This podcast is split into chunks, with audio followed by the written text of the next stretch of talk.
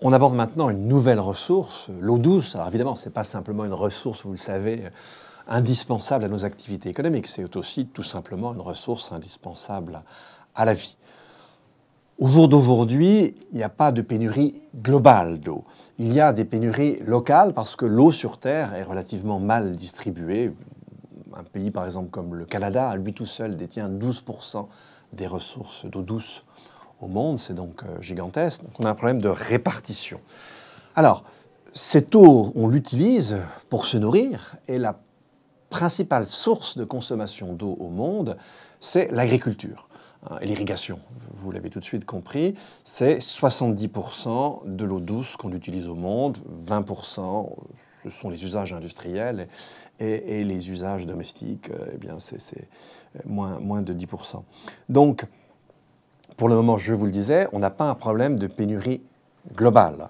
Nous sommes 7 milliards. Il y a des régions aujourd'hui qui sont des régions qui connaissent un stress hydrique. Hein. Vous avez d'ailleurs sous les yeux euh, justement euh, deux photos de la mer d'Aral. Hein. La mer d'Aral, c'est précisément un bel exemple si d'épuisement euh, de certaines ressources très localisées en eau douce, puisque pour les cultures de coton, on a finalement épuisé le début des deux fleuves qui alimentaient cette mer, et ce n'est plus une mer maintenant, et cela entraîne aussi d'autres d'autres difficultés.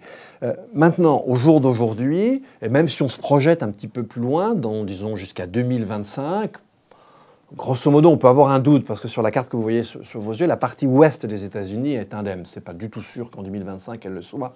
On a déjà un problème de sécheresse chronique, et c'est ce que les modèles climatiques nous, annoncent. Hein. Une des conséquences du changement climatique, c'est évidemment le changement du régime hydrique euh, à, l'échelle internationale. Donc en 2025, on aurait grosso modo, je viens de vous le dire, c'est à nuancer, un nord qui ne serait pas très affecté, mais on a en revanche un sud qui est affecté, vous le voyez là, de façon variable. Maintenant, si on avance plus dans le eh et si on imagine aussi la progression démographique du genre humain, nous sommes aujourd'hui 7 milliards 300 millions, nous serons un peu plus de 8 milliards en, 2025, mais 9 milliards 6, c'est le chiffre médian en 2050. Alors à 9 milliards 6, on pourrait aussi avoir un problème global d'eau douce. Parce qu'effectivement, avec un taux moyen de consommation tel qu'on peut le connaître aujourd'hui, eh bien, on devrait aller jusqu'à 4500, 4600 km3 en consommation globale annuelle mondiale. Or non, il n'y aurait que 4000 km3 de disponibles. Donc voilà, on est sur un domaine où pour l'heure, pour l'heure, l'attention les difficultés, euh, le problème de la finitude n'est pas un problème global, c'est un problème très inégalement répartis sur le territoire, avec des endroits où on connaît déjà des situations de fort stress hydrique.